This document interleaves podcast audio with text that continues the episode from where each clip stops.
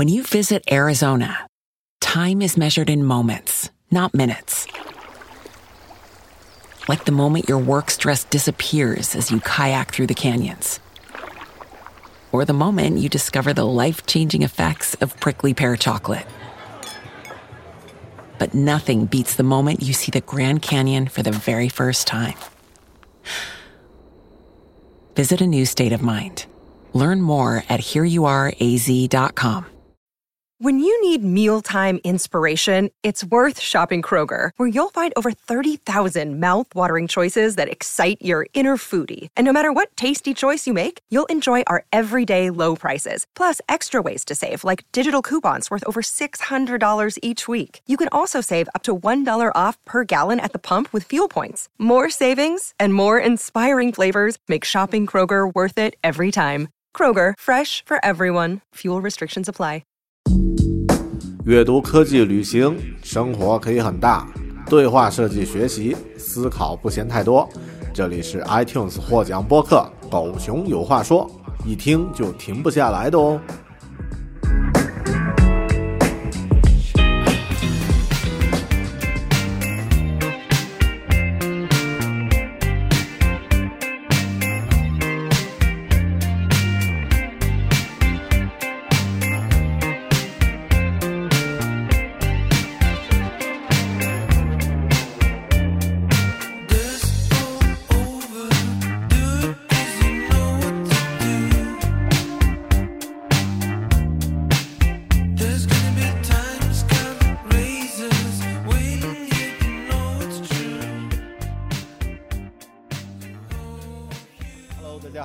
是独立科技知识型脱口秀《狗熊有话说》Bear Talk。今天呢，我在奥克兰的北岸啊、呃、Albany 的这个一个咖啡厅呢，和我们今天的嘉宾聊一些关于科技和新西兰的这个华人移民创业啊这样的一些话题啊，听起来好像很散，其实主体还是以科技为主。那么今天我们的嘉宾呢是来自啊、Centrality，我发音对不对？对，Centrality，对 Centrality 的这个联合创始人 Jerry 袁，呃，那么 Jerry 自己自己介绍一下自己啊。哎，好嘞，啊啊，各位应该说观众跟听众了都有啊，对对啊，大家好啊，我叫 Jerry，对，然后如呃大雄说的一样，呃，我是新西兰这家区块链高科技公司 Centrality 的联合创始人，呃，我本人呢是在零二年的时候。嗯，呃，作为留学生啊，那当时也是一股留学潮嘛，嗯，呃，特别特别热，然后来到了新西兰。高中毕业的时候来到新西兰，嗯，然后一路下来呢，跟大多数的人都差不多了，上学、毕业，然后工作，然后就慢慢慢慢就留在了这里。对，然后我，零二年到现在也十六年的时间了。当然，当然了，期间也是因为一些原因吧，也是离开了新西兰一段时间。然后在一四年的时候，呃，又回到了这里。嗯，回到这里过以后呢，然后在一六年的时候，和我的合伙人，呃，创立了现在新西兰这间公司。嗯，对嗯对，那更多关于你的这个个人的一些故事，还有这个关于 Centrality 公司的一些故事，我们稍后要详细的说，好嘞这也是今天的这个主题。行那么呃，这一期一开始的时候呢，呃，从这一期节目开始，我们这个呃开头会和大家分享一下近期科技的一些动向和我和嘉宾的一些感受啊，那么会稍微。稍微做一些这个调整啊，不是我们呃不再像之前完整的都是呃纯的专题节目。那么今天呢有一些话题，呃，首先是这个呃，如果是苹果的用户呢，知道这个呃 iOS 十二现在刚刚更新。那么在之前的话是上两周前，苹果的这个秋季发布会开完啊，然后现在国内的呃这个。i iPhone XS Max 啊，现在是大卖，然后呃，就是大家也开始纷纷都更新到了这个 iOS 十二。呃，Jerry 是也是用 iPhone 吧？对我看你是在用 iPhone Ten。对啊啊，对你对苹果的这个系统有什么有什么自己的感受和体会吗？就是呃，其实之前来说，我一直是一个 Windows 的用户。啊。然后其实我也是在大概三年以前吧，啊。三年以前因为工作的关系，我换成了苹果的产品。嗯呃，换成苹果产品以后呢，总体苹果给我的感觉呢，就是呃，我且不说它的硬件啊，我感觉它的软件跟系统确实要比我用 Windows 也好，或者是手机用安卓系统也好，给我的这个用户体验度要高很多。嗯而且呃，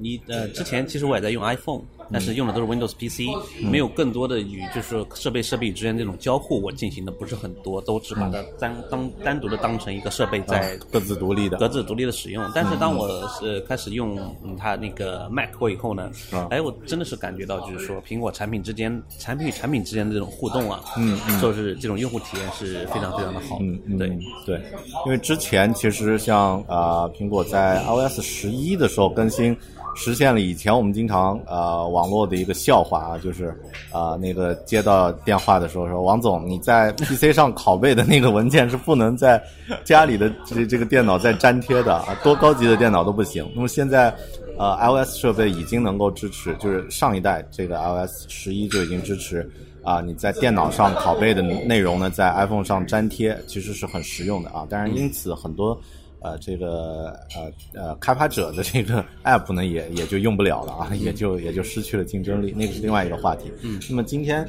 呃 iOS 十二这个我们就因为啊、有很多专题的介绍，就不多说了。我讲一下我自己现在发现的一个特别有，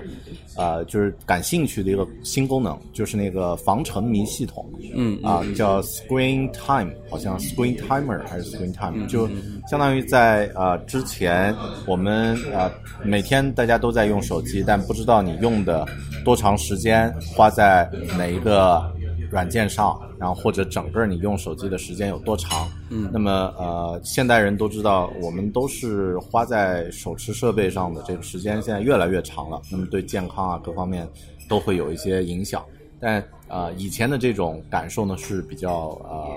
不是太直观的啊、或者有一些其他的 app 你可以去用这种 app 来监控自己的这个呃使用手机的时间。那么这次苹果它自带的在 i iOS 十二里面可以看得到啊，我这个今天用了。五个小时的手机，微信用了四个小时，或者是什么的。那么呃，social media 呃 social network 这个时间是多少？社交媒体的时间是多少？娱乐的时间是多少？啊、学习的时间，比如说你听有声书，可能是用花呃算在阅读的这个这个时间上。所以这个其实，呃呃，Jerry，你觉得你平时用手机会不会觉得有内疚感，觉得自己好像花了太多时间在这个电子设备上，影响自己的健康或者是呃生活的这种质量什么的？呃，实话实说呢，就是因为我们在从事这个 IT 这个行业嘛，所以说每天基本上就是上班就对着电脑，然后平时的沟通也好，或者干什么都是电脑啊、手机啊这种。对给我个人的感觉呢，可能是我根本就没有去。去去去去去顾及到去想这个问题，因为它已经自然而然的成为了我的生活的这个一部分。对，然后再加上现在又至少这我们现在还当然两年多的时间，但是我们还是定定位一定要跟企业文化，我们跟员工也好，跟呃管理层的统一认识也好，我们还是要把自己当做一个创业型的企业啊在做。所以在这个奔跑的阶段呢，可能这个背后的意思就是说，就得花时间去对，就得花时间。你好像是没有去认真去考虑这个问题，包括刚才大雄你说的这个呃，iOS 也好，苹果也好，它设计出了很多的这种防沉迷功能也好啊，或者怎么样也好。嗯呃，我我觉得这个跟跟人的生活呢是，其实还是还是剥离开了的。嗯就是说科技给你提供了这样一个手段，嗯但是呢，用户还是要通过自身的控制。那么它的防沉迷系统不可能说。做出来了，你看一个小时，你不关的话，它强行帮你关机，这是做不到的。它只是还是起了一个提示的作用。对对，然后我觉得就是科技迈出了很好的一步，去辅助别人去思考这个问题。嗯，但是更多的呢，我觉得还是要在，就我就是一个很好的例子嘛，他嗯提供了这个，但是可能我没有时间，对对我都我都没有时间去反应，哦，他给我传递了这样一个信息，嗯。这这是我个人的一个感受。对，呃，这一点我觉得现在呃，可能是我们不可能在节目里面有答案啊，就只是提出来这个话题，大家也可以去考虑一下，有没有觉得像这些设备会影响到你的工作和生活？我个人其实不会特别像一些传统的这个，比如说也是作为父母的人会觉得啊，小孩儿切一定不能接触电子设备或者什么的，因为我觉得这个是这个时代的趋势，对你躲不掉的。然后包括我们自己现在，呃，每天花在这个呃电子设备上的时间，一定是远远超过啊、呃这个所谓的这种呃标准量啊，或者建议的这种呃就是影响健康的这个程度。对但这个这个是这个可可能是你呃必须要付出的一些代价。就是这个时代我们要面临的一个问题。对对，就像呃每个时代都有他们的他们的麻烦和要处理的问题。那么现在我们要面对这些科技产品，怎么去啊、摆正它的位置？那么呃也值得去思考，但每个人情况不一样。那么呃 iOS 这个新功能其实算是一个比较好的一个提示，是是一个很好的开始。那么呃，另外一个话题是，呃，这个国内媒体很多都有报道啊，就是呃前段时间那个 Space SpaceX，就是埃呃 Elon Musk 呃呃埃隆马斯克的公司呢，它的这个呃公布了一个计划，二零二三年呢会实现载人环月旅行。那么首位乘客已经确定了，是一位来自日本的这个。日本的一个电商啊，算是像日本的马云一样的这样的一个人物啊，呃，叫 Isa Isaku Mazawa 啊，那么是呃，就是他的名字叫前泽有作，嗯啊，那么公布了他是首位啊将乘坐这个环月旅行的这个乘客啊，而且呢对呃这个 SpaceX 花了呃就是有。不少的这个投入，具体的数额没有确定，但这个人之前花了一点零五亿美金买了一幅涂鸦作品啊，所以 估计花在这个环游旅行上的费用也不会便宜。那么啊、呃，这件事儿，呃，就呃，Jerry，你有听说过吗？听说了，看了看到你你你是什么感觉？呃，我首先感觉呢，就是说，呃，很多人看到这个，包括我自己在内啊，看到这个新闻的时候，可能第一反应是像先打一个问号，嗯，真的能实现吗？嗯嗯。但是反过来，当我看到这，我我现在回想我当时的感受是什么呢？当我看到这个新闻过以后呢，当然了，刚才我说一样，第一个是问号在那边，嗯，然后我静静的想了一下呢，你现在想一想，好多我们比如说七十年代的时候，我们看那些科幻片也好，或者干什么，那里面的科技在七十年代看来，哇哦。都是科幻，对，不可能的。但是到了今天，全部都实现了，已经是。对，所以呢，就是说我由于这样从这个角度去思考的话，我们这样说吧，可能说我们没有接触到 SpaceX 那个领域，或者我们不是这个领域里面的人，我们无法去想象这个领域已经发展到了一个什么程度。嗯，所以说呢，我经过这个思考过后，我觉得呢，这实现的可能性是完全没有问题的。嗯。完全没有问题的。然后这个时代也好，或者是我们人类的时代也好，就需要像马斯克和这位日本这位先生嗯。一样的，我们说先行者吧。对，先行者，先行者也分两种，一个是提供给我们实现先行机会的人，嗯。那就是马斯克，是 SpaceX，、嗯。他把这些东西做出来，嗯。然后。给那些想去体验的人，敢给那些想去第一个吃螃蟹的人。然后另外一个呢，就是这位日本这位先生，嗯他的先行者是什么？他就是先行的实践者，属于是。对，对，然后可能再过，我们不好说，可能再过三年，可能更快，可能要过五年以后，嗯这种旅行已经成为一种常态了。嗯，对，所以我觉得看这个新闻过以后，我就觉得，在我们现在看来的高科技片里面的一些东西啊，就是离我们可能真真的比你想象的要近。对对。因为其实大家如果呃关注这个事儿，或者有看过一些相关报道的话，会发现这个富商特别有意思，因为他呃他个人的这个就是前泽有做这个人呢，他个人是我觉得我和他有一个共同的特点，就是他说我钱不够花，他因为他平时买车呀什么都是那个啊包括刚刚说那个买艺术品啊什么的，这个呃呃他的原原则就是说我能呃我。努力的把钱花掉，然后我就会有这种完全不一样的体验，我就有能力再去就是呃探索新的领域，然后把这个钱挣回来。嗯，就是是一个非常厉害的一个商人。那么啊、呃，其实这个行为，我觉得他们这次行为其实特别有价值的呢，是一个是一个商业行为，因为我觉得呀，像技术的这些东西，其实可能早就已经 OK 了，它就放在那儿，或者呢就是整合。怎么把这个资源整合的更好一些？其实那个技术的可行性和研发呢，也许之前像 NASA 那些准备度已经很了，几十年前就已经有就已经实现了。但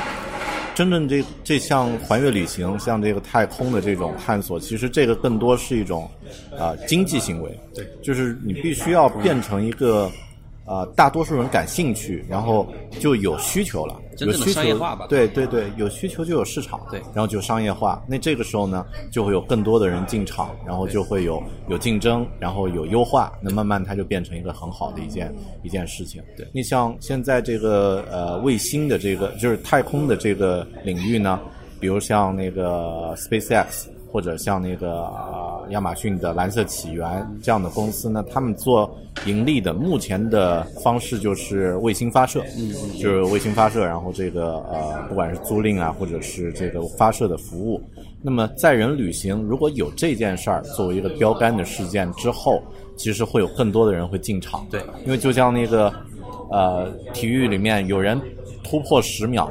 那马上就有第二个人，很快就突破十秒。之前的话是，呃，百米冲刺没有任何人能够进入这个这个这个区间，是持续几十年。因为大家会觉得这个 mindset 就是这个呃思维定式，会觉得这个人不可能跑到这个速度。但如果是有第一个进入的人，那么呃第一个突破的人之后，马上第二个、第三个就很快的出现。所以也许这个后面。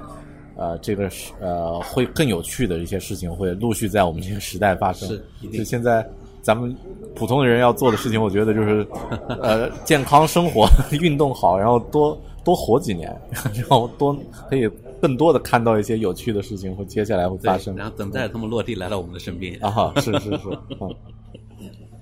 然后接下来再说分享一个。啊，近期一个科技产品啊，这个是之前我在国内的时候，一位啊一个厂商啊叫 AfterShocks 啊给寄来的一个一个啊一个耳机，骨传导的一个耳机。那么啊，就是我已经用它用了两个多星期，三个星期了，然后感受呃在这期节目里面简单分享一下，之后会再制作录制一些评测的专题节目。那么它的这个骨传导的概念呢，就是。啊，不通过这个耳膜震动，而是通过你的呃这个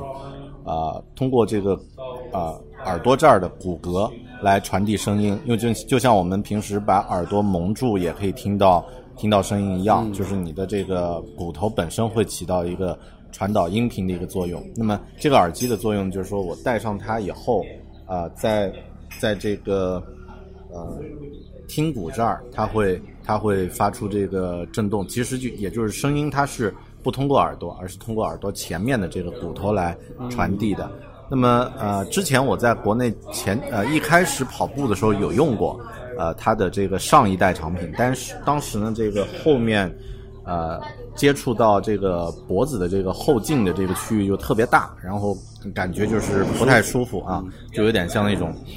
很现在的所谓 V V R 眼镜的那种感觉，就太沉太大。但现在这个它叫这个新款叫做 Track Air 啊，这个这个新版本就非常非常适合在运动呀，包括呃有的时候这个工作的场合开车什么的也可以使用。好处呢就是说它除了轻便之外，你耳朵还可以听到外界的声音。那么相当于就是，呃，在这个工作场景中呢，嗯，也不会变成一个纯粹隔绝的这个状态。别人想和你交流、讲话是 OK 的，你要接电话正常的打。其实最最呃最通用的例子就是像苹果的那个呃 AirPod 那个耳机啊，就是差不多，就也可以听到外界的声音，也可以打电话。那么呃，但它更多呢就是啊耳朵的这个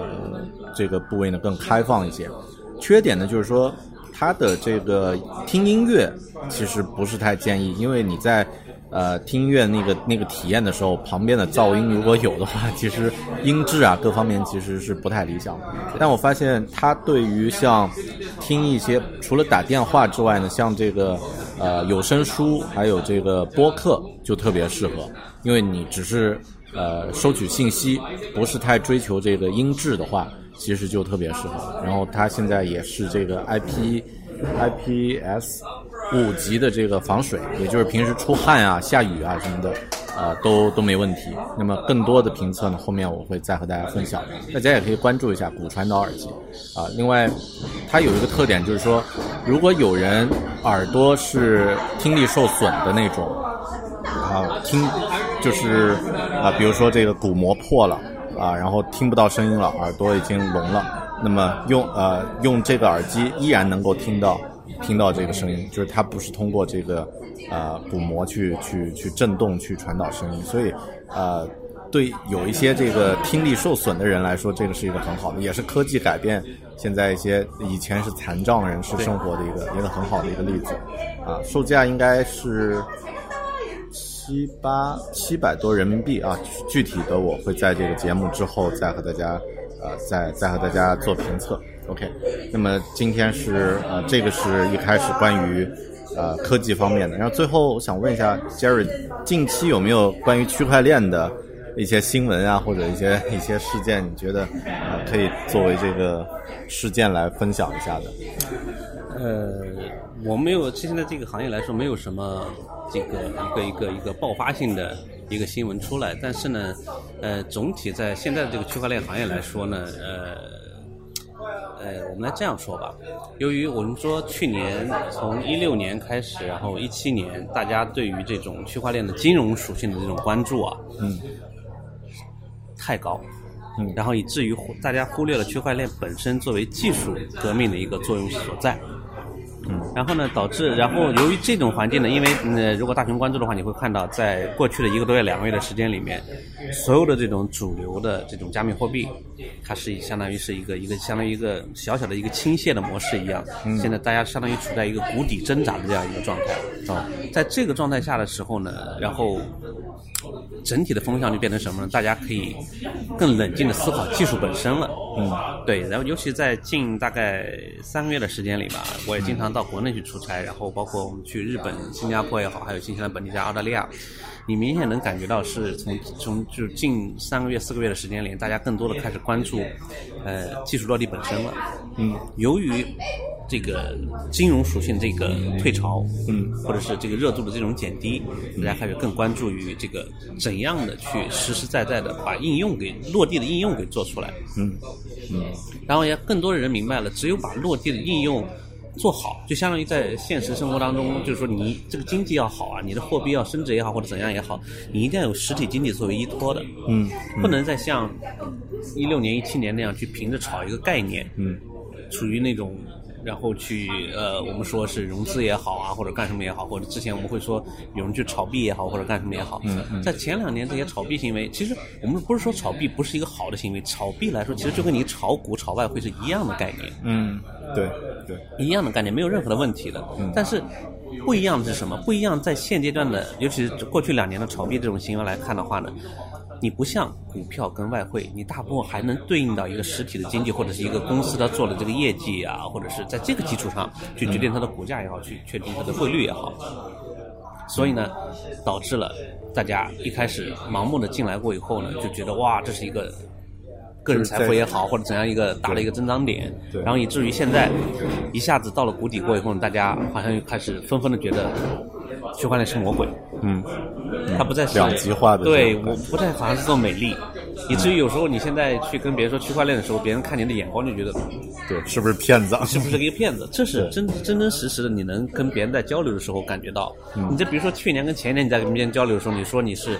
你是做区块链的，而且你又你又有能力在做区块链的公司，你又发币，别人就就是相当于你像股票你有内部交易的那种感觉一样，都嗯会、啊，你是不是有什么消息啊？我们可以买哪只币啊，或者怎么样怎么怎么样，嗯，会有会有这样的感觉。而现在慢慢这种冷静跟退潮过以后呢，真正的。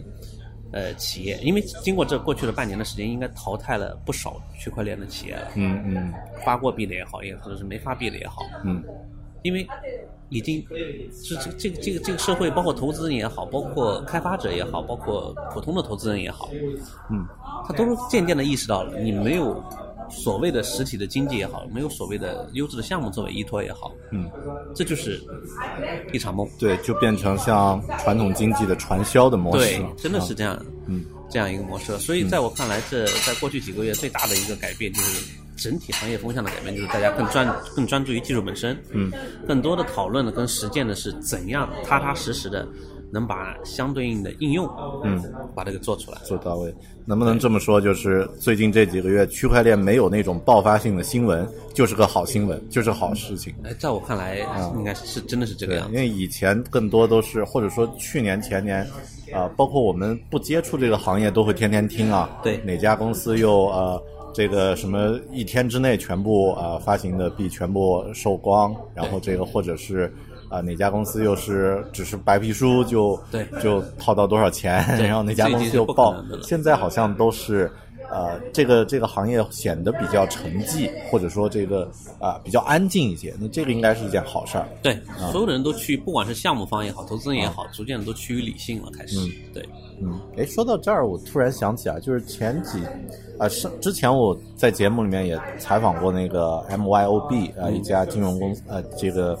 呃软件公司，他们的一个一个呃一个技术的一个顾问，嗯，他提到说，啊，然后我问他一个问题啊，就是说现在很多媒体或者说查新闻上，如果看到这个讲虚拟货币讲。啊，还不说区块链，因为呃，区块链和虚拟货币这是完全不同两个概念啊。这个可能很多我们呃不了解这个行业的人需要需要再去再去再去这个呃收听一下之前的节目。但就很多针对这个虚拟货币的一些观点啊、大家查到的这个资料会什么？比如比尔盖茨或者是沃伦巴菲特。然后他们就会说，这个哎，虚拟货币会最终结果是很悲观的，如何如何。呃，那我同样的问题，我也想听听这个 Jerry 你的看法，因为现在我们没有说区块链啊，就是虚拟货币，你会你会怎么看他们的这些啊、就是像投资传统投资的这种这种感觉？他他认为这个是一个啊、不太建议大家去做的，风险极高，或者觉得这个最终会崩掉的一个一个一个一个事情。首先我们这样说吧，首先就给各位听众和观众澄清一点是什么？大家要分清一个概念，就像大雄说的，嗯，虚拟货币不等于区块链。嗯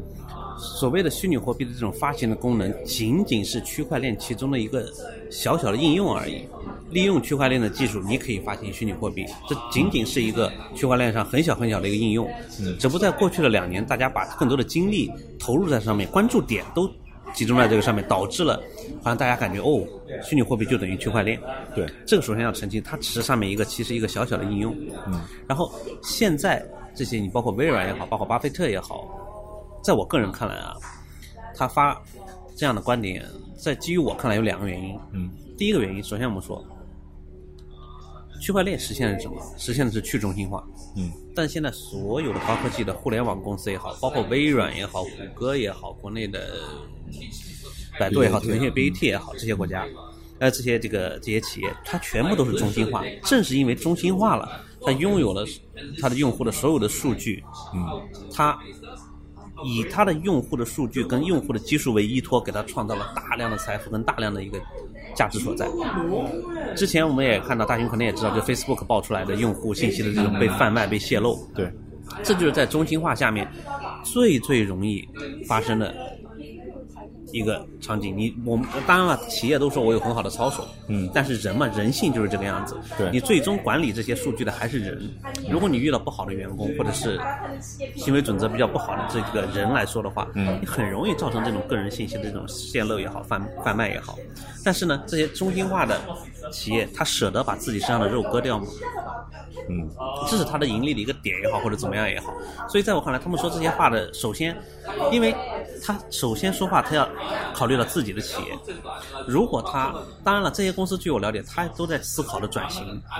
因为在我们看来，区块链这种去中心化的用户数据，相当于用户数据，我们是这样说吧，用户数据的私有化，私有化，私有化在哪里？私有化到了用户自己身上。嗯，没有用户的授权，授权，你谁也调取不了我的数据。嗯。他们也在偷偷的做这种转型的动作，也有大量的也有自己的实验室在做，嗯，只不过是说，我们说了，船大了它比较不好掉头，对对对。然后在这个时间点，我觉得他们的创始人也好，或者是他们的呃所谓的发言人也好，说这些话呢，我觉得还是要出于他们保护他自身，嗯，在他自己准备还没有准备好的时候，嗯，还是要保护他当前的这种利益所在，嗯，这是第一。对然后第二，我认为他们为什么说呃这样悲观的看这个市场，那就要回到我们刚才说的了，因为现在确确实实在区块链的世界里面，还没有一个真正拿得出手的，比如说百万级或者千万级的这种用户的这种应用，嗯出来。嗯像我说的一样，你如果有好的经济模型，你又有好的产业模式作为依托的话，你在这种环境下，你发行你的虚拟币，然后来支撑你的生态系统，在你生态系统里面这样做流转，嗯，对你的生态系统大大有好处的。如果当这种应用级，在我们看来，在今年下半年到明年一季度的时候，我们市场一定会出现这种百万级的，甚至千万级的这种这种这种 DApp 这种这种项目或者是这种应用出现。在这种情况下，配合上它这个我们我们我们说的叫 token 经济学了。嗯，通过它这种经济学，在它这个在这个这这这个好的这种用户的 base 下产生这种效果，你会发现，当这种应用出来的时候，这种虚拟货币就像我们刚才说的股市一样，像像汇市一样，它有实际的业务作为依托的时候，它就是一个健康的一个模式。嗯，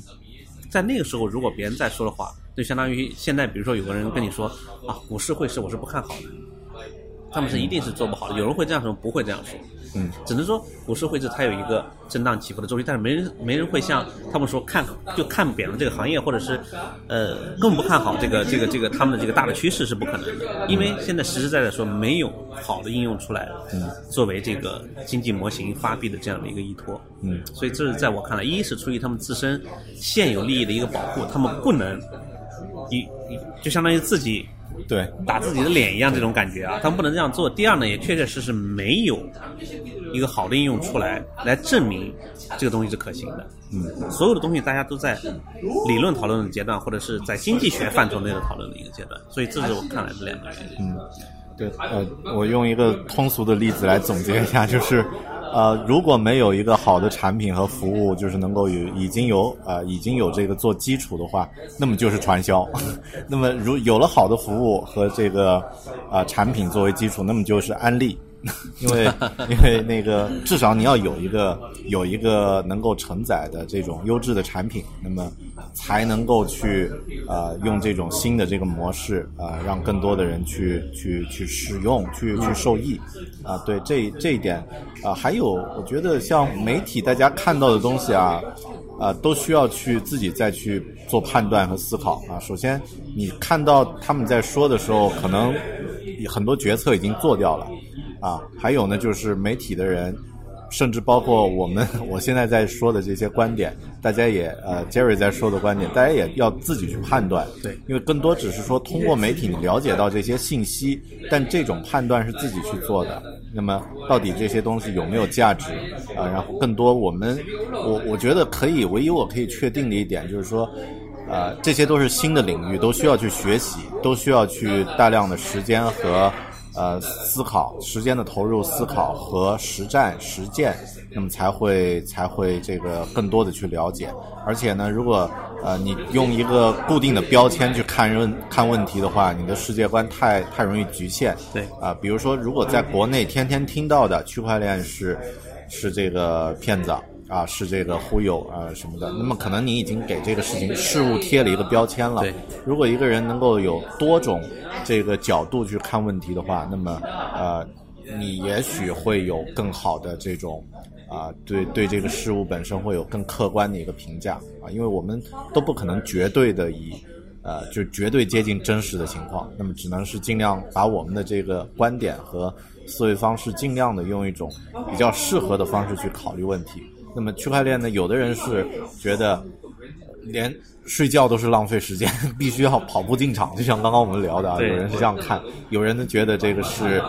啊骗子，是这个呃呃最终会崩掉，是是这个沙盘上的这个城堡。但具体这个事物是什么样子呢？其实呃也许介于两者之间，也许是其中一个，也许是另外一个，我们都不知道。所以呃。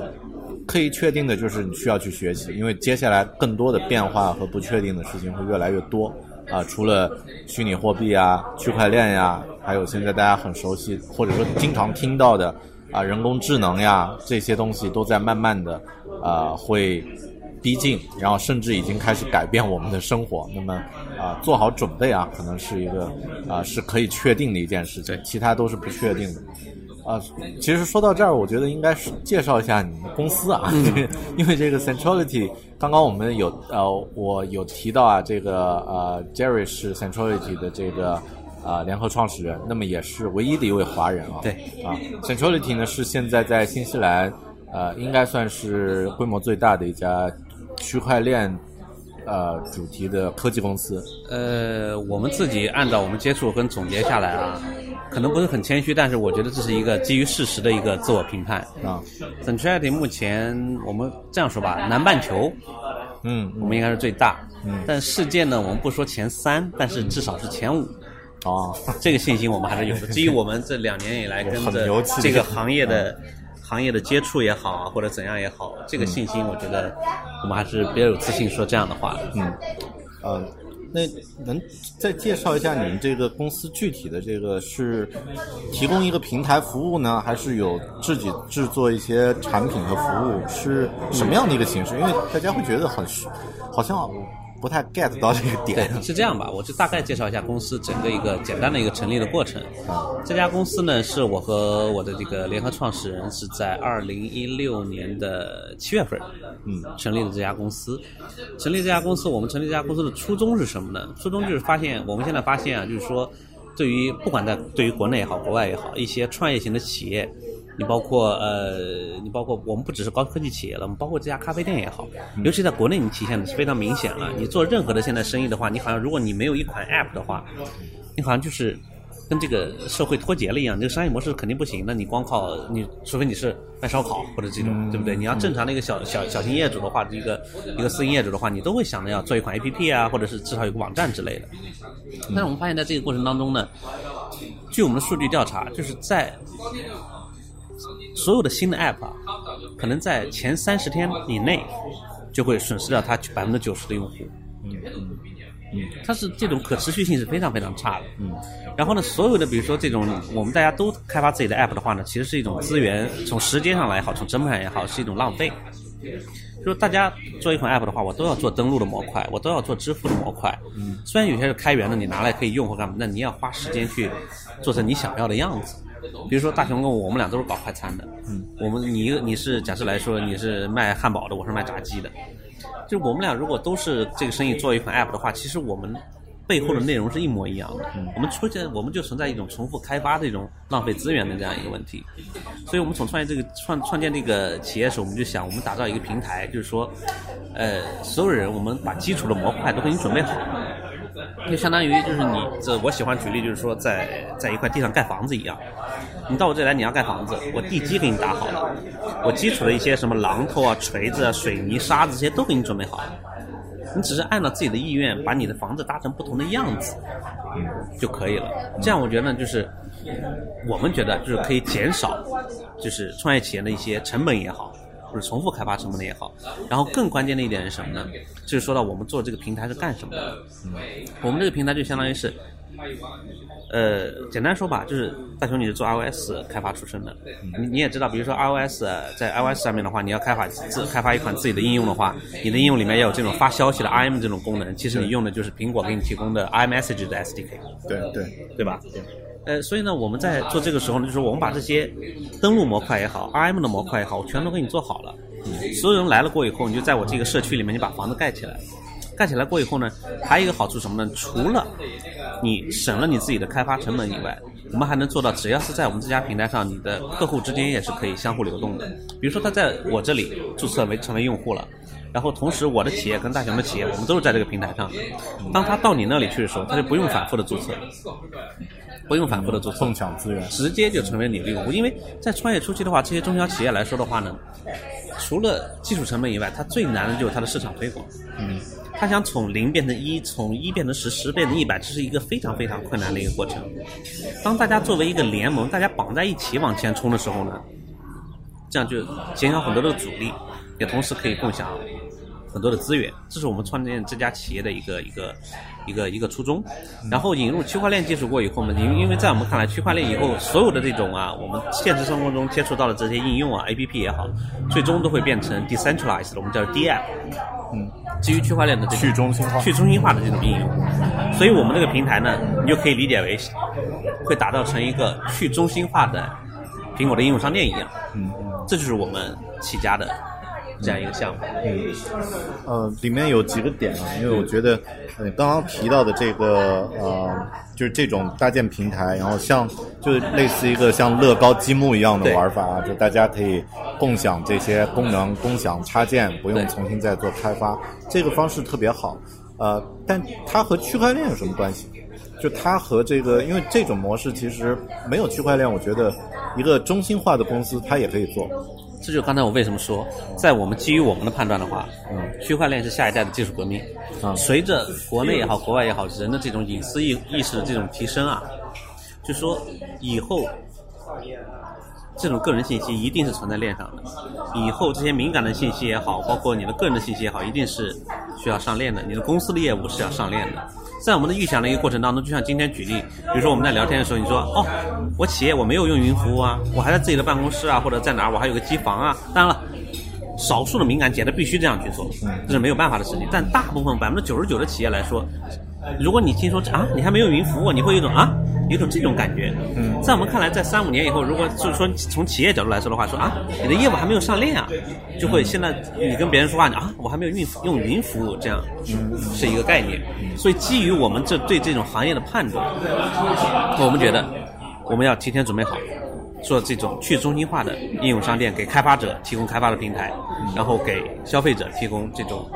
去去去寻找这种呃去中心化软件的一个开发平台。那这样就大家就想了，就我再举一个现实当中的很简单的例子，可能大部分的听众也好，观众也好，不理解中心化应用跟去中心化应用之间的一个一个区别，需要讲。对，然后我们就举一个呃，我们举一个一个一个微信的例子好了。嗯。其实我们来说的话，现在比如说我今天跟大熊聊，呃，跟大熊聊天，我们每一条消息其实都是存在腾讯的服务器上面的。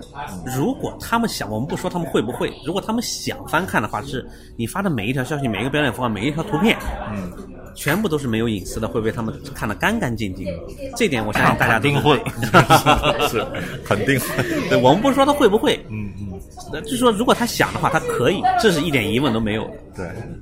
对，这样就造成了这种呃，我们隐私上的这种这种这样一个一个一个缺失，包括我们在这些大的大的，我们就是叫这些腾讯也好，或者是我们现在大家能叫上名字来的这种高科技的互联网公司也好，它全部都是中心化的。所谓中心化，就是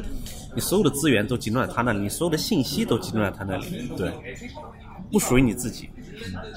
然后之前我们像我们刚才聊到的一样，在谷歌之前，在呃 Facebook 它出现了这种大量贩卖用户信息的这样一个事实。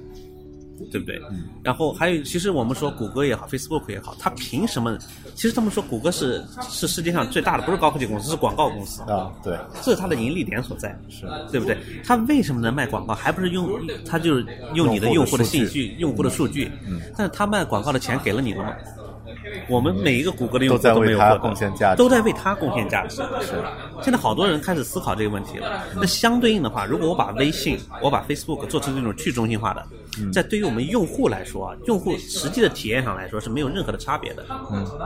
相对应的，你的所有的注册信息，你跟别人的聊天记录，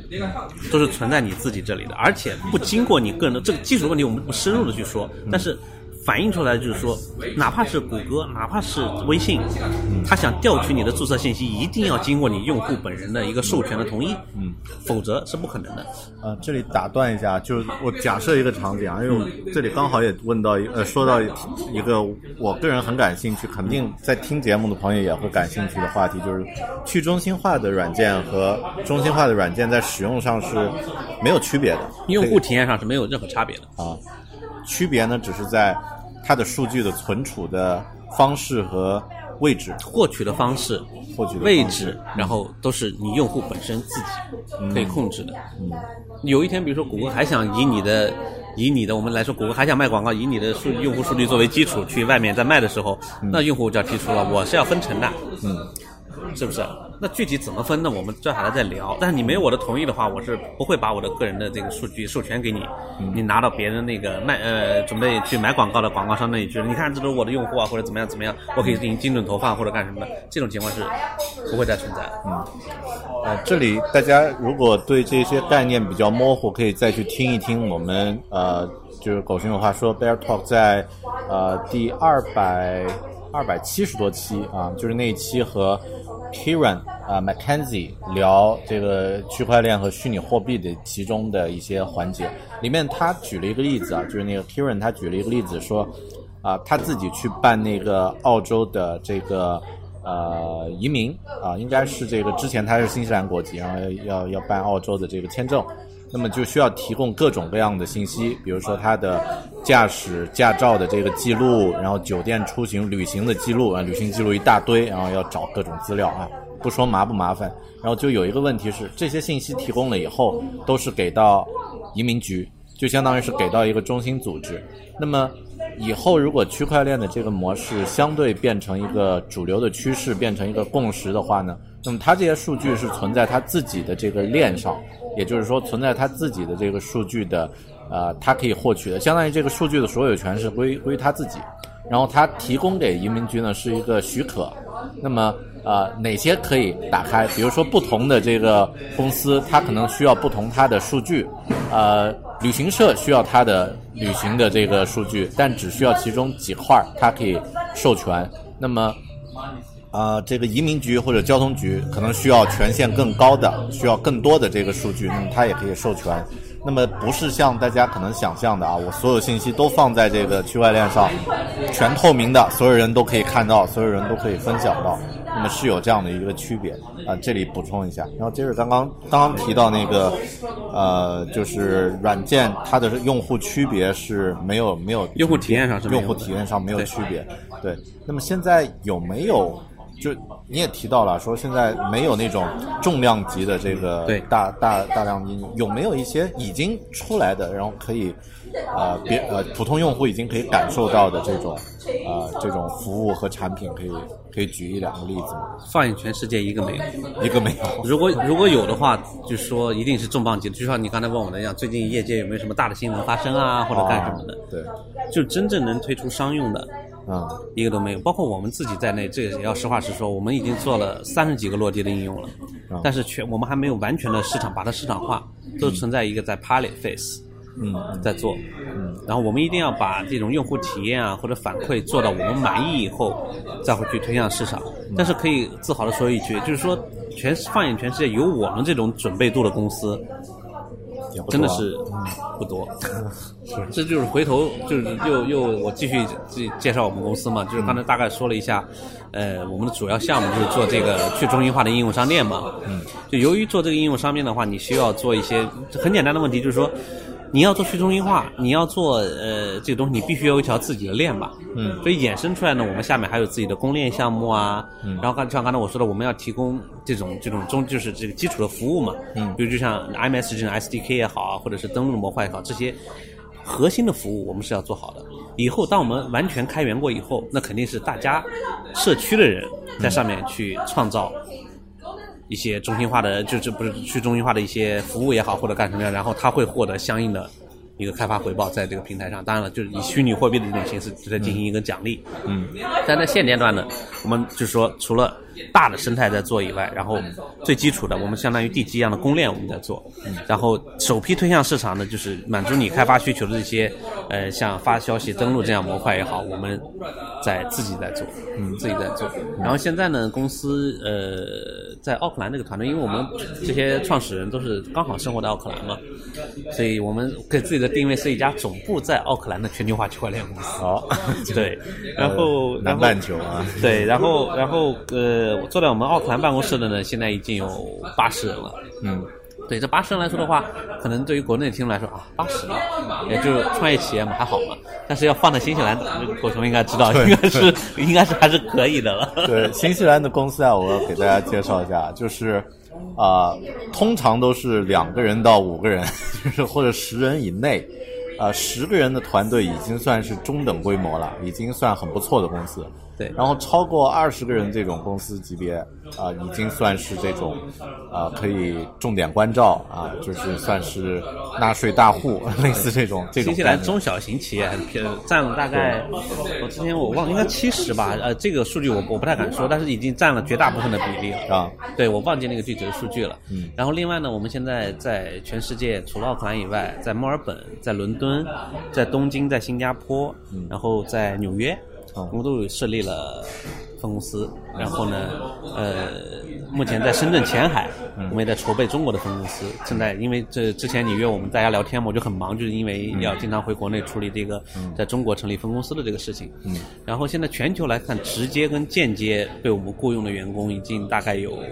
两百多人了。两百多人。对。八十人固定员工，然后两百人的这个。呃，八十呃固定员工是直属我们雇的，大概现在大概在全球应该在这么多办公室加起来有个。一百二三十个人左右。哦，对，然后剩下那七十个八十个人呢，就是相当于是间接嗯为我们提供服务。啊，对，那这个规模其实已经很不错。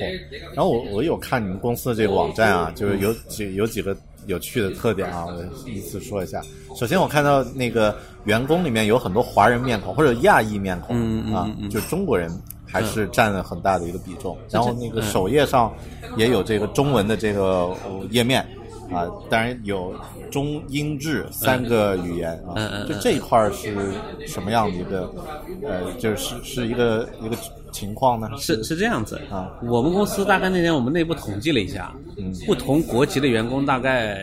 我们有来自十一个国家的员工。哦，就是一个这大家也是移民过来也好，或者怎样过来也好，是到这边来，大概有十一个国家的。然后呢，华人，因为我们那边的那个开发人员里面，华人确实是不少的。嗯因为呃，我们现在就是我们就是不是是就另外衍生出一个话题，我发现近两呃近几年啊，一个国内很厉害的这些程序开发员或者干什么的，他们会过来分两种，一个就是小年轻，嗯嗯有了两三年经验，攒了一点钱，他想自己出来看看世界，嗯，然后再回去工作也好，怎样也好，然后来了以后，就是他可能想在这个国家工作个两年或者三年，嗯，然后再回去，这是一类。第二类呢，我发现更多是什怎么样的员工呢？我们有我们 BAT 的这样的这样的企业员工，包括京东的都有啊，嗯，在我们在我们办公室前员工都有在那坐着，然后这类型的员工呢，就相当于属于已经有一定的工作经验，嗯。然后有一有一定的财富积累，然后已经组建家庭、有有孩子的这样子的，我发现好多。我我跟他们聊天的时候，我说为什么要放弃国内这么优厚的待遇，或者是怎么样的？大家给出的答案真的是惊人一致，为了孩子。对，为了孩子，对，然后呃，然后呃，我们就其其中一个员工，北京的员工啊，他，他跟我们说，他说当时有一幕震撼了他，决定他一定要出来的原因是什么？就是在北京雾霾天儿，孩子站在他们做高层十十几层吧，反正往下看，说跟他就是他看他儿子的背影趴在窗台上说，啊爸爸，我想出去玩儿。说那一刻真的是我决心了，我再多的东西我都可以丢掉，为了孩子我要出来。所以在这个过程当中呢，呃，我们就是我们也愿意吸纳这样有良好的从业背景，因为呃实话实说，就是你在新西兰本地，人才其实是对于公司发展的一个一个掣肘。嗯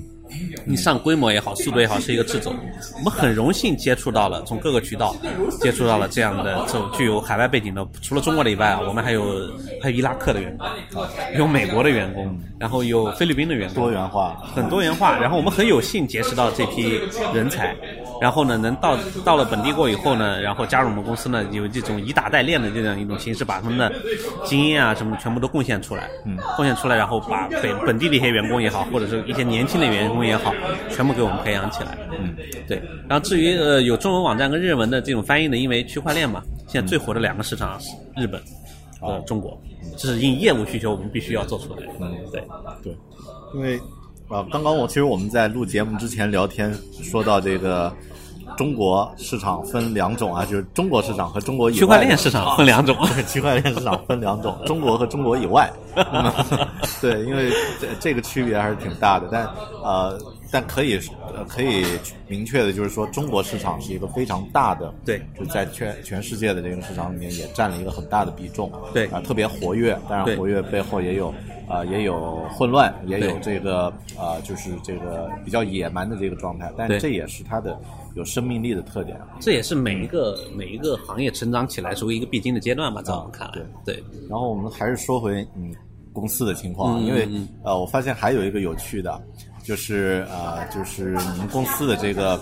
啊、你知道，因为我在录节目之前会做准备嘛，嗯然后我会去了解一下你公司的这个呃除了网站上的这个说明之外呢，还有没有其他的一些、一些一些评价或者是一些这个口碑。嗯那么呃有一个网站叫做 Glass Glassdoor，嗯。是叫做天花板，嗯呃玻璃门啊、应该可以可以翻译为玻璃门。因为这个网站呢是呃允许员工匿名啊。发表自己对公司的观点和看法。的。那我找到了这个 Centrality 的评价。你你觉得它会是什么样的一个一个员工对公司的评价会是什么样的？满分五分，我们觉得会分两种啊，因为因为我第一次听说，对，第一次听说，我觉得小紧张不不，那那倒也没有，那倒也没有，就是说，是分两种评价，一个是离职的员工，一个是在职的员工。嗯两种评价。我们现在呃离职率是非常低的，嗯对于我们来说，这种人员流动率很低。但是发生过离职的呢，都是以因为一些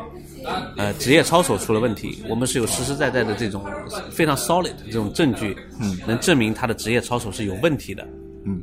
然后跟他解除了这种劳务关系，但是我们也都是按严格的按照法律去进行，就是该补偿的补偿，该怎么样也好，这是一种。对于这种那肯定是百分之百都是说这个公司不行的。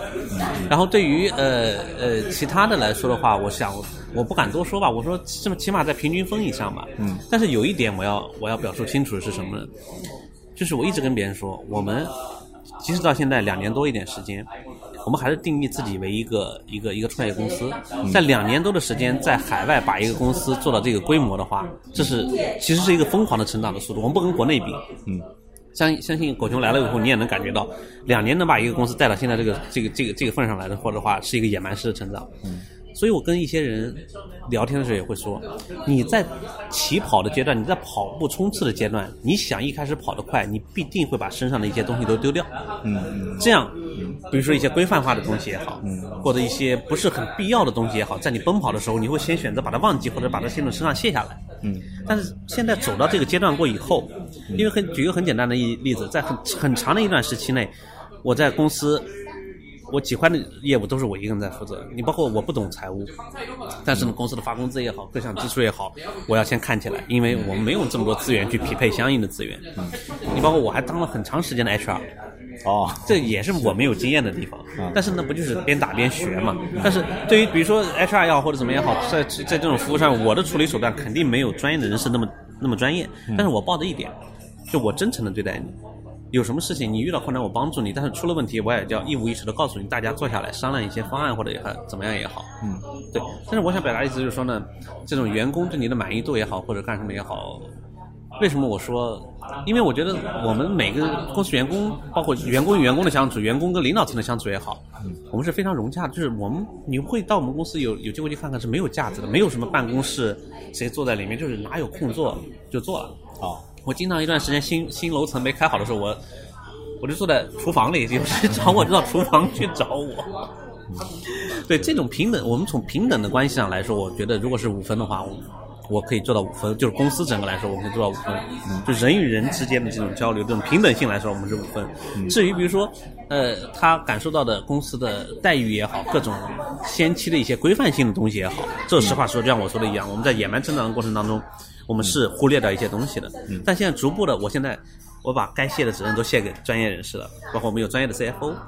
我们现在 HR 团队也是一个团队，在去照顾每一个每一个员工。我们现在就是停下来后回头看看路上丢了什么，我们都会把它一点一点一点一点的捡起来。嗯，对。好，那嗯，大胆的猜一下，就是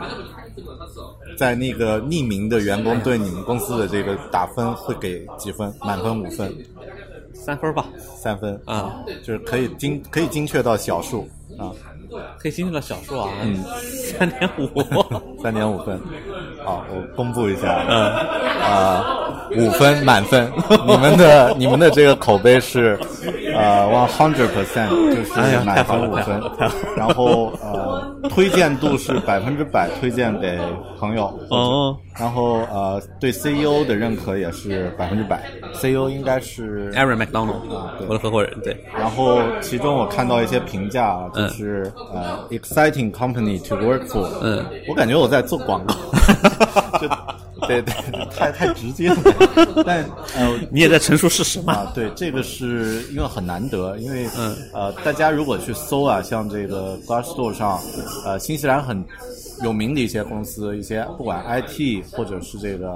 呃 FinTech 呃金融金融科技啊等等一些公司啊、世界五百强什么的，你去搜的话，三分四分是比较常见的啊、那么包括我也搜过我现在供职的公司啊，这个具体我就不多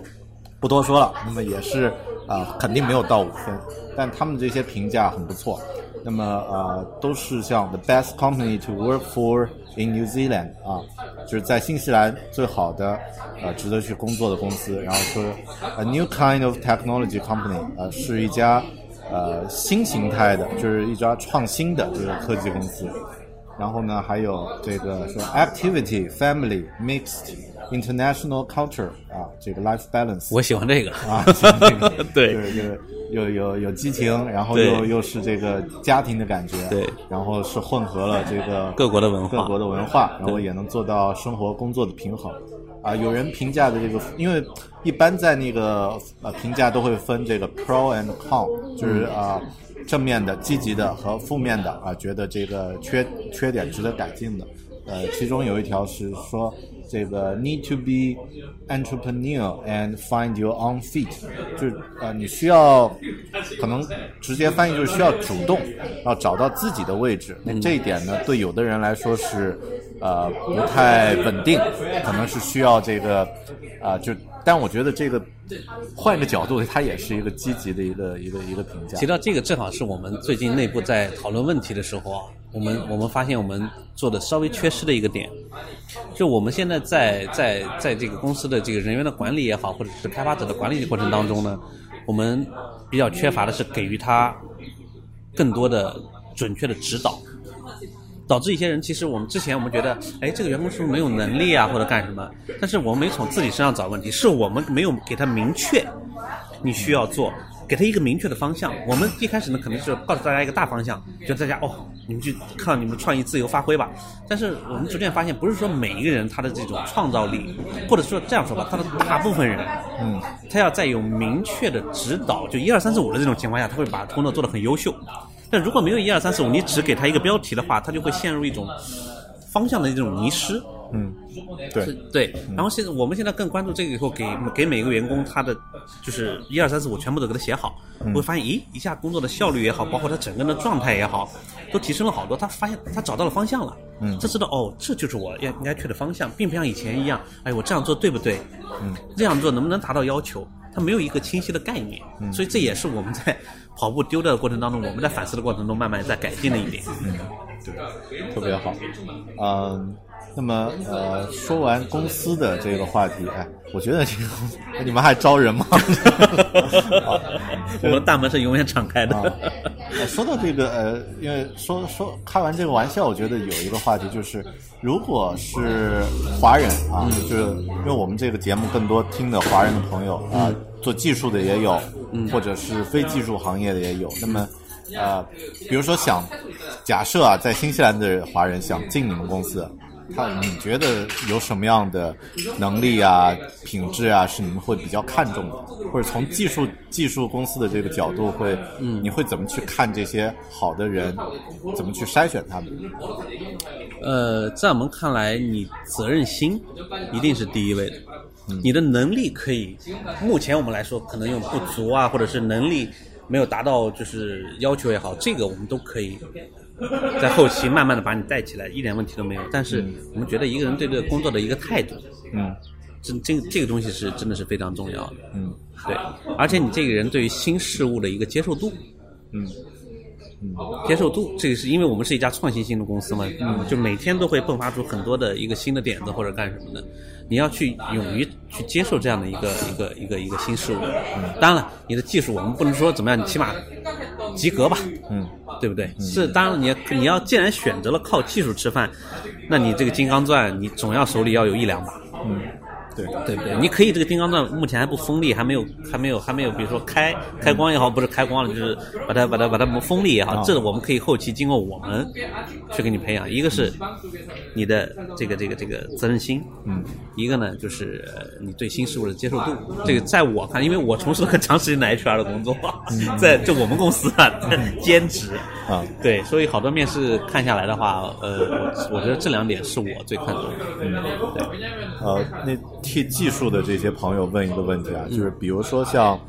呃做这种我们分呃，因为技术很呃这个范围很广，我们可能具体分一下。像像我自己，我是这个 UX 呃用户体验，那么其实是比较通用了。嗯，但像那个比如说呃程序员写代码和这个做架构。和做这个呃具体的就是这个呃就是呃这个呃 develop 这一块的这个工作的话，区块链的公司和非区块链的公司有什么技术上的这个区别吗？就是技术需求上的区别？差别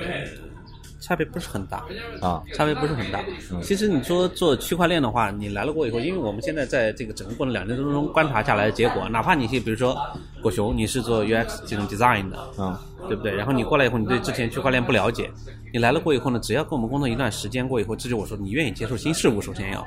然后呢，在团队工作就是我们叫以打代练嘛，这种感觉，把你放到项目当中去，你会很实战对实战项目你会很容易就 pick up 起来。嗯，我们还没有遇到过，现在没有遇到过一盒，管他是做前端的、做后端、做 design 的，嗯，然后一段时间以后，你觉得他学不会啊，或者干什么干什么的，这这个问题不存在。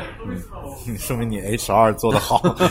一开始过滤掉了那些。不是，就就是还是这样说嘛，就是说，呃，你要看重他对这个新事物的接受态度，第二个就是他对工作的态度。如果这两点这是基础，这两点过了以后，我们才会给你丢一些 technical task，让你回家去做一做，看看你实际的技术操作的能力。我们不会一上来你去做吧，你要做个满分试卷，你交回来我们就用你，那是那反而是放在最后一步的这样一个事情。先看个人的这些品质。对，呃，那么说说这个你个人的这个、这个情况，因为我我看你的这个公司上的这个介绍，呃，比较有意思的是，除了这个呃 Chief Operating Officer，就是除了这个呃具体公司的这个职务之外，还有一个叫呃天使投资人，嗯。就是这个身份。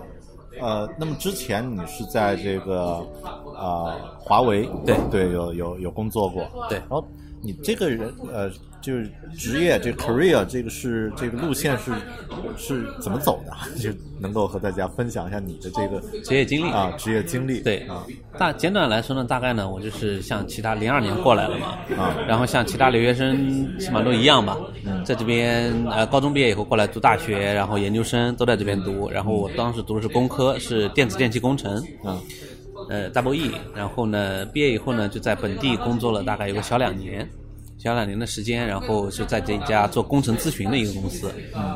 然后呃画图啊或者干嘛的，画了大概有半年，帮 senior 的人改改图啊或者干什么样的。在半年以后呢，我就觉得这不是我想要的生活。我说我一辈子坐在实验室里或者坐在电脑面前，就是画图啊，去看看别人那个高压电线应该怎么排，或者商场里这个布线对不对啊？我说这不是我想要的生活。当时我就跟公司去申请，我说我能不能，我说我还年轻，我能不能转一转？我我喜欢跟人打交道，我能不能转一转客户跟市场线？哎，就是当时公司老板还挺小公司了，也是，嗯，说 OK，那你就到那边去试一试。然后哎，我就觉得我在那里转转了这个市场过后，天天出去与人接触、与客户接触呢，我感觉到非常快乐。嗯，就我就觉得这只可能是我想要的东西。嗯，然后呢，这又工作了一年多的时间。然后呢，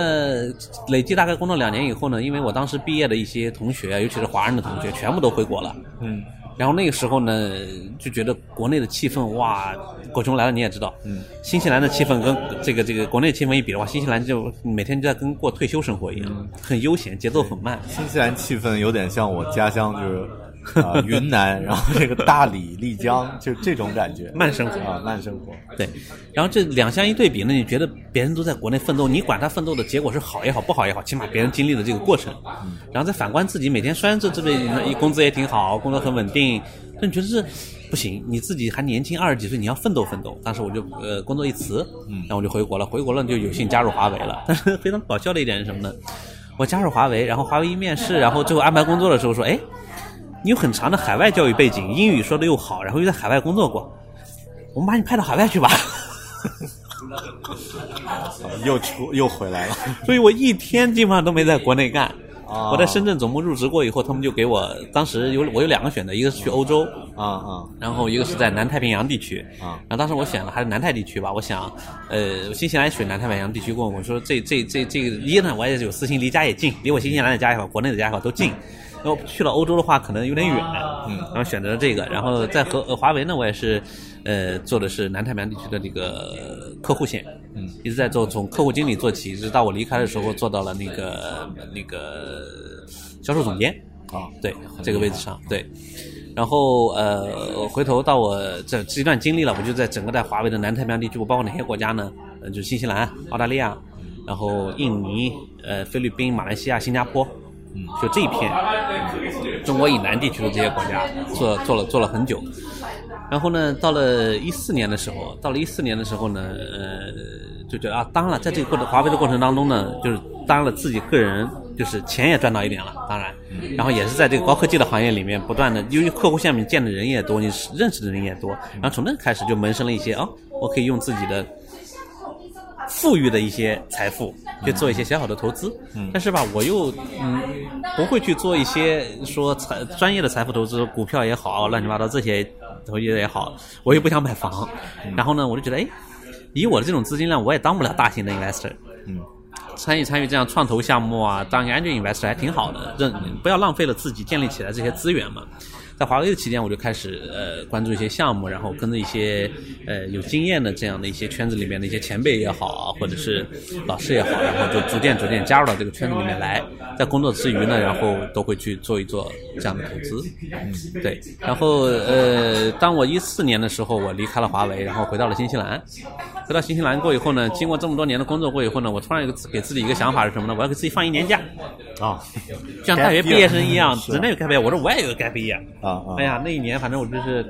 享受了我到目前为止最舒适的一年，就是任性生活啊，吃喝玩乐。对，吃喝玩乐就回到了新西兰。然后到了到了一五年的时候，我觉得人你也知道，就是如果闲的时间长了以后，你会是静则思动吧。然后到一五年的时候呢，我就觉得嗯，你不能再这样下去了，你还要吃饭呢，你还得养活自己啊，养活家庭啊，对不对？然后呢，我又利用这么多年呃在做销售，然后这个经验，我自己在做私人的这种 consultant，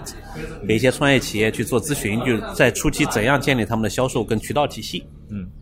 我这样去做，然后做到呃一六年的时候呢，然后我在一六年四月份的时候，突然就接到了我这个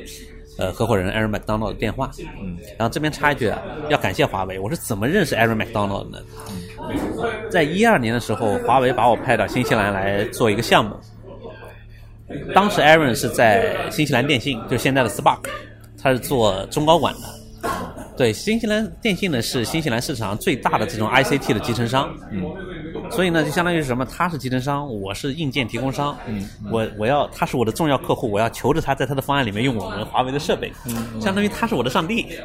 对，他是我的客户。然后就是在做过程，在这这个做做做做项目的过程当中呢，就是一来一回，一来一回。除了项目做成以外，过以后呢，大家也就真的成了朋友。嗯。在一二年的时候，当时还劝我说：“你别走了。”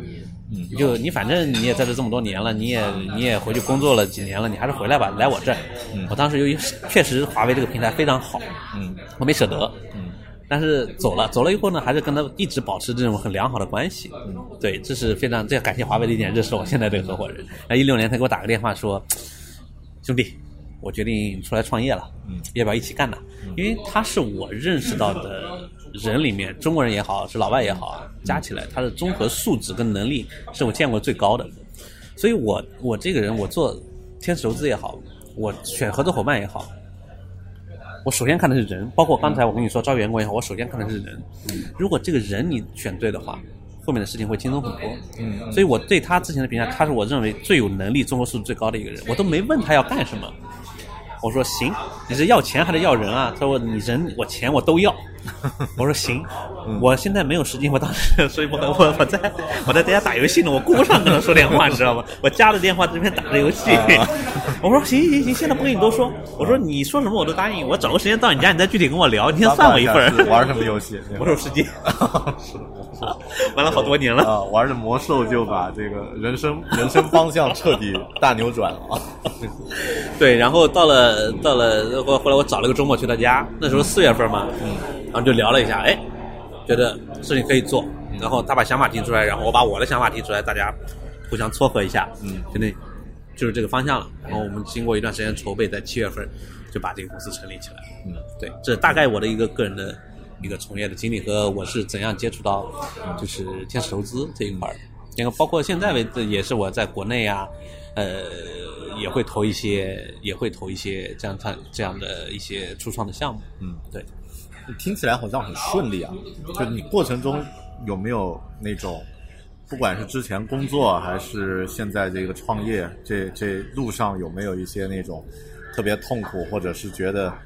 自我怀疑，然后觉得好像不是那么回事儿这种状态？这个是一定是有的。我们首先来说，其实我主要两个经历吧，最主要经历之前是在华为，然后接下来就现在我的创业经历嘛。这两段经历里面，你比如说刚到华为的时候，我也有一个大家都知道，华为是这种狼性文化。嗯我是做客户线的，其实压力还是相对来说大一些。我要背数字啊，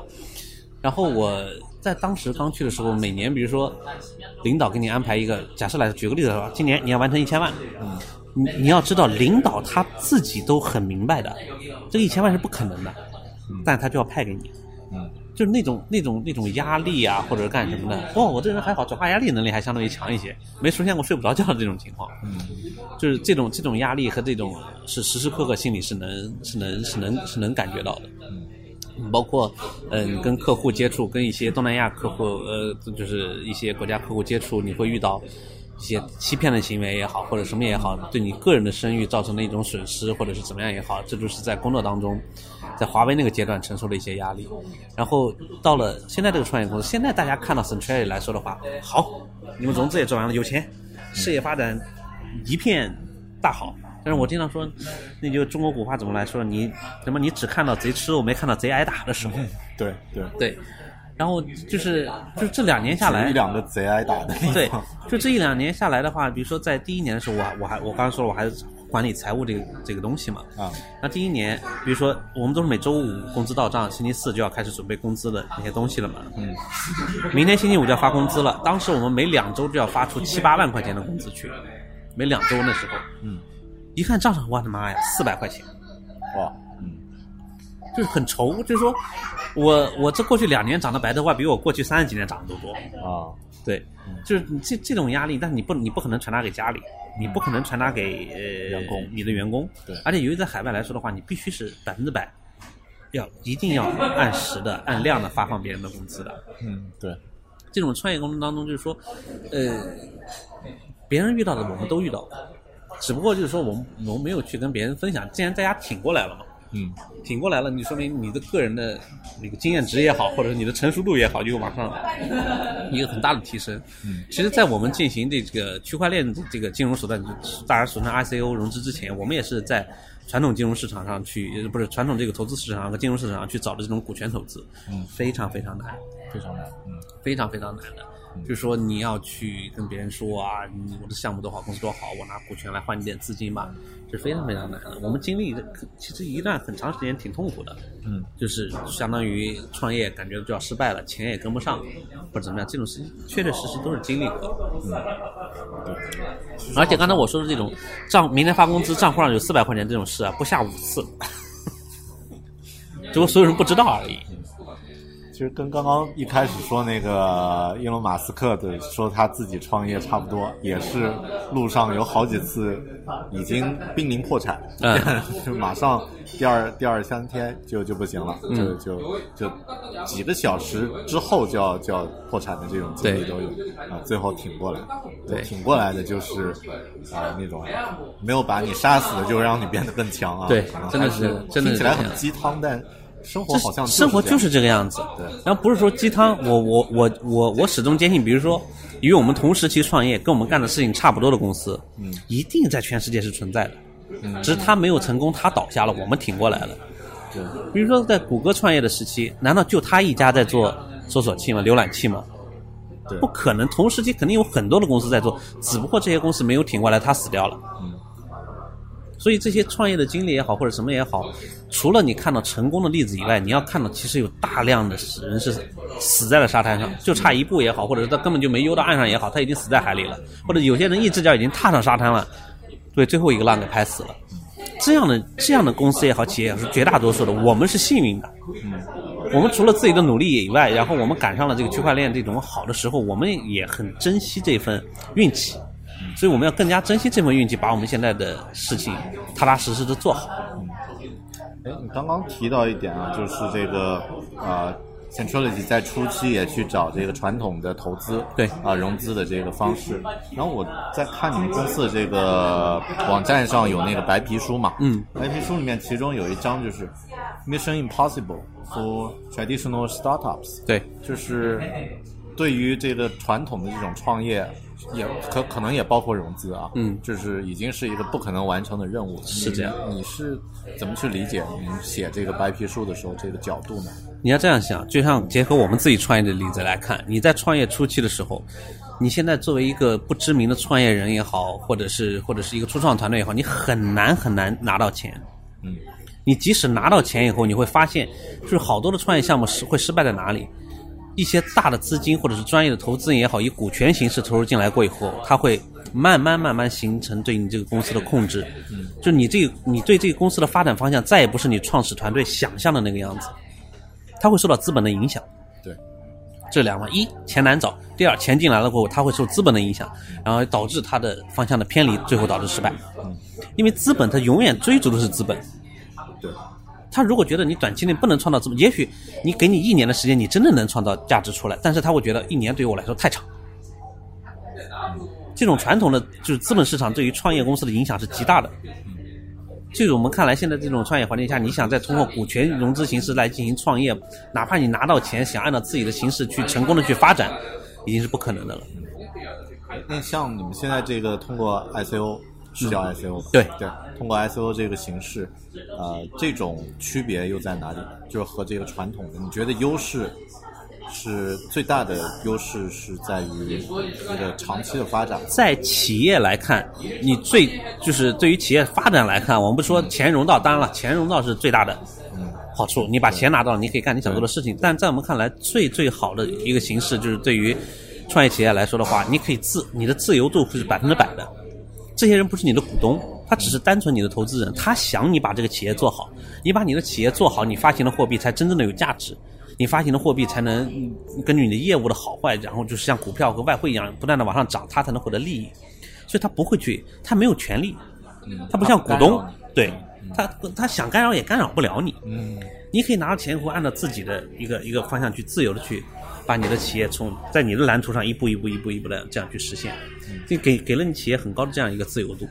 嗯。你如果从股东的角度，怎么来监监管或者监控呢？就是如果我是一个投资人啊，啊，当然，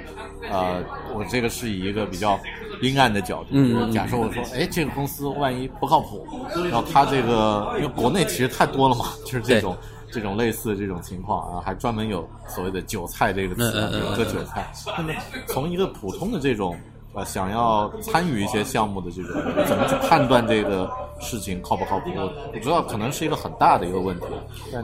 是这样怎么看？我们是这样说啊，就是你要如果作为一个普通投资人来说的话，哪怕你是机构型的投资人，我现在还是这样下这个结论：有多少人能真正看懂白皮书？还是我这样说，有百分之九十九的人，不管你是机构投资人、专业投资人也好，还是普通大众的投资人也好，有百分之九十九的人，你是第一，你没有耐心看完白皮书；第二，你也看不懂白皮书，这是实实在在的话。嗯，所以在我们看来呢，就是说，呃，你要你要通过个人的判断去判断的话，而且现在我们来说，个人尤其是个人投资人来说啊，嗯他唯一能获取到的项目好坏的信息，就是媒体的宣传，跟项目方本身自己的宣传，他获取的信息就是这么单一。嗯，但是他看不懂白皮书呢，觉得，而且大大众投资人有一个特点是跟风，一旦舆论起来，嗯所有人想去，哦，他去，他去，他去，我们大家都去，嗯这样是非常非常错误的。所以我们在建立一种，比如说这种投资来说的话，你如果不具有专业素质的话，你就要去相信专业的机构给你的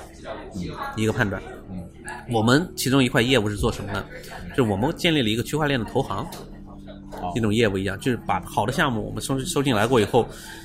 给这个项目做严格的尽职调查，它的法律层面的、它的资金层面的、它的技术层面的，我们全部都把它调查清楚。如果他这个项目真的是好，创始团队也好的话，我们会承接这个项目，然后再帮他去做融资。在这个过程当中呢，我们已经把他所有的商业模式也好，或者所有的白皮书的每一个环节，包括他的这个这个这个团队的素质也好，我们调查的很清楚了。我们是要自有自己的信誉的。我们就是说，我们想创造一个什么概念呢？以后这些投资人，比如说哦，是这家投行投推出来这个项目啊，哎，好了，我闭着眼睛去投了。嗯，明白了。我们我觉得是这样的机构会越来越多，越来越多这样去出现。当然了，随着时间的这种增长，在我看来，比如说虚拟货币，呃，它这个这个这个这个这个走势啊，或者这种盈亏啊，其实它跟股市跟汇市来说的话，背后的理论基础都是一样的。这种金金融学、经济学的基础是通用的。随着这个时间的时间的增长啊，相信也会涌现出一批机构也好，或者个人投资也好，它会慢慢慢慢慢慢的去靠自己的判断，正确的做出投资，但是现阶段确实不具备。嗯。呃，我举一个极问一个极端的例子啊，举一个极端的例子，假设一个一个人现在啊、呃想要呃有有一点钱，比如说有一百万，嗯。然后呢啊、呃另外一边呢是买套房，嗯。这种传统的投资，嗯，这边呢是这个做区块链的投资。这这假设这种情况被被你碰上，他来找你询问意见的话，你会怎么怎么来给他建议？我很真诚的给他建意意见就是说，如果你这个钱是你的闲钱做富裕投资的，就是说是为你创造价值的投资的，啊你来投区块链。如果是已经影响你的生活，我连房子都没有，我就一百万，我肯定让你去买房啊。嗯如果只是作为投资来说的话，如果你想呢，我建议你尝试区块链，而且我这说的很明确，我也不会说，好，你这一百万拿来买我们公司的币吧。虽然我我对我们公司的币是非常有信心的，但是作为一个稳健的对于这个人的真诚的建议来说，我只建议你投两种币，一个是比特币，一个是以太币。啊你不要去尝试任何的那种，好像大家发币，然后有那种那那种什么爆发式的一夜涨几千倍的那种成长，这个时代已经过去了。嗯你不是这一批幸运儿，你已经错过了这一批幸运儿，成为这个幸运儿的时期了。你真想玩的话，就投这两个最主流的币，以太跟比特。我都不鼓励你来投我们的币。作为一个投资的话，你要有兴趣，非要来尝试的话，就是以太跟比特。嗯这可能是今天最直接、最有价值的一个一个 个人建议。个人建议仅供参考啊。今天我们也聊了一个多小时的时间啊，嗯特别感谢这个 Jerry 花了一个一个宝贵的周末啊，陪没事孩子没事没事没事。那么呃，最后我想再精炼一下，就是如果有比如说在国内收听咱们这个节目的嗯朋友，然后现在呃他想要改变一下自己的生活的这种轨迹，比如说想要不管是移民换一个生活的这个环境啊，还是这个要尝尝试这个新的这种啊事业的工作的这个这个领域，那么你会你会觉得呃，或者或者我们把这个问题再具体一点啊，比如说现在呃你对自己五年前或者十年前想要提一些建议的话，你会给自己提一些什么样的建议呢？就是你会希望自己能够当时有高手能够指点你一下的话，你会你会怎么给他给建议？这样来说，我分为两种角色来建议。第一个就是，就像十几年前我还是留学生的时候，啊给留学生的建议是什么？小伙伴们一定不要想着一放假，因为新西兰就是国外的假期到暑假有可能到三个月这么长。嗯，一想啊，回国玩吃喝。嗯，如果你还如果你本身就只是想学成回国的话，那无所谓。如果你想在你所在的国家留下来的话，一定要好好利用你的假期的时间去做实践，去做工作，这是很重要的事情。嗯当你从学校出来的时候，你有工作经验跟没有工，哪怕你的工作经验只是假期的工作经验，而且一定是我我我所说的，并不是去端个盘子啊，或者是刷个碗呐、这种，一定是你专业不一定强相关吧，起码能找到一定联系的这样的假期实习的工作，一定要去做，这非常非常重要。就包括国内的学生读书的人也是一样，也是需要在实践方面，特别在自己有这种大段的时间的时候，嗯假期的这种时间的时候，有心的话，你短期一两个月感觉不出来，一两个学期感觉不出来。几年以后，可对能几年的假期积累下来，你就已经比啊很多其他同龄者走走对前很多，第一我们是我们其实工作经验都是其次的，最重要的是你在这个过程当中，你会认识到这个行业的人，嗯这个非常重要。在你在你在学生时期的时候，你就开始建立自己的有效的人脉，嗯，这个非常非常重要。对，对，这是我作为可能我对于如果十年前我十几年前我还是个学生，需要需要提的一点建议。呃，因为当时我我就存在这个状态嘛，啊，放假了回国玩儿玩儿 活在当下那种感觉。对然后，如果作为对于现在的这样说吧，就是我还定义自己为一个创业者，定义一个创业者，而且我是在海外的华人创业者，我就想给想给海外的华人的这样创业者提的一点建议是什么？不管你做哪个行业，这是我个人总结下来的经验。因为实话实说，在海外的华人有一个特点，就是特别喜欢在自己的圈子里面。嗯，你做生意也好，我瞄准的就是哦，我开一个中餐馆，或者我做一个生意的话，我只针对于哦本地的华人市场。你这样呢，永远是你可能过得会挺好，但是你的成长永远就在那里。如果你想做一个创业，如果你看到这些创业的故事都这么成功的话，你在哪个国家一定要有本地。我能成功的原因就是我有很好的本地合作伙伴。你我在这里十六年，我再是十六年，我的合作伙伴在这里三十几，他就是出生在这里的本地洋人。他是他有很好的累积，他对这里的文化也好，或者是资源也好，他有他的非常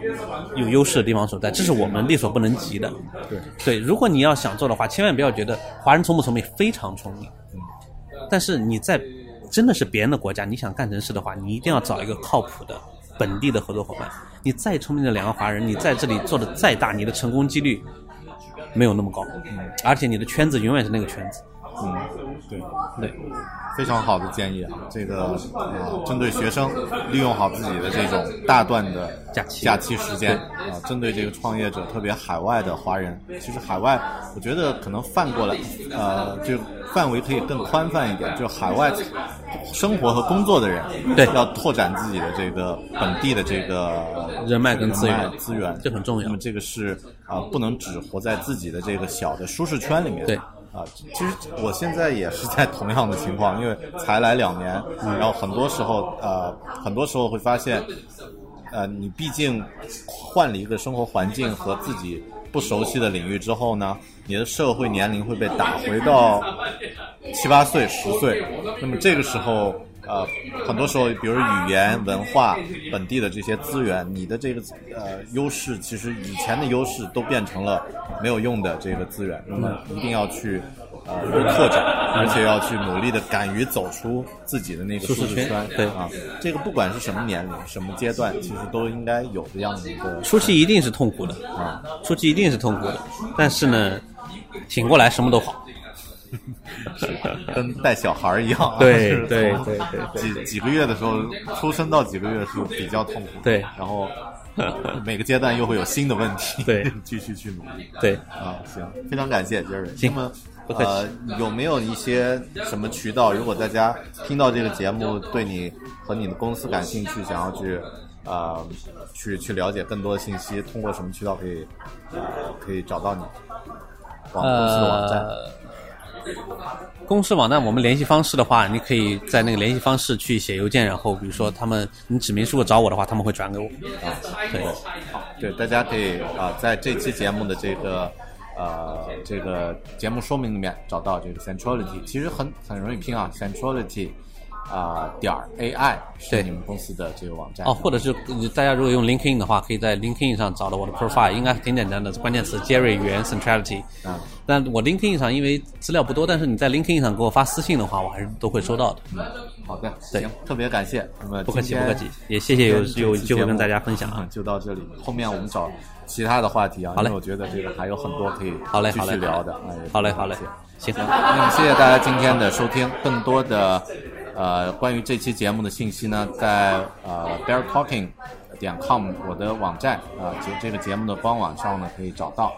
也可以在这个微信公众号“狗熊有话说”后面啊、我会发出这期节目的一些具体的内容和相关的信息。感谢大家的收听，我们下期再见。好，再见，拜拜。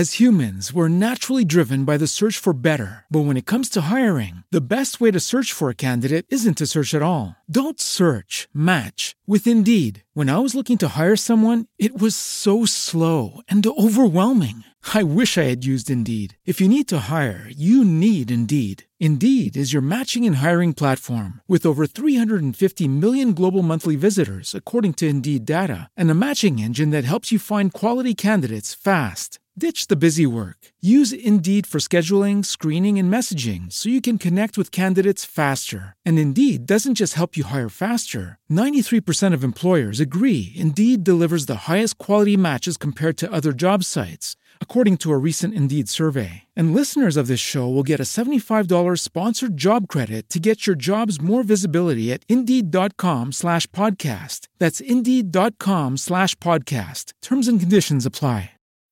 When you need mealtime inspiration, it's worth shopping Kroger, where you'll find over 30,000 mouth-watering choices that excite your inner foodie. And no matter what tasty choice you make, you'll enjoy our everyday low prices, plus extra ways to save, like digital coupons worth over $600 each week. You can also save up to $1 off per gallon at the pump with fuel points. More savings and more inspiring flavors make shopping Kroger worth it every time. Kroger, fresh for everyone. Fuel restrictions apply.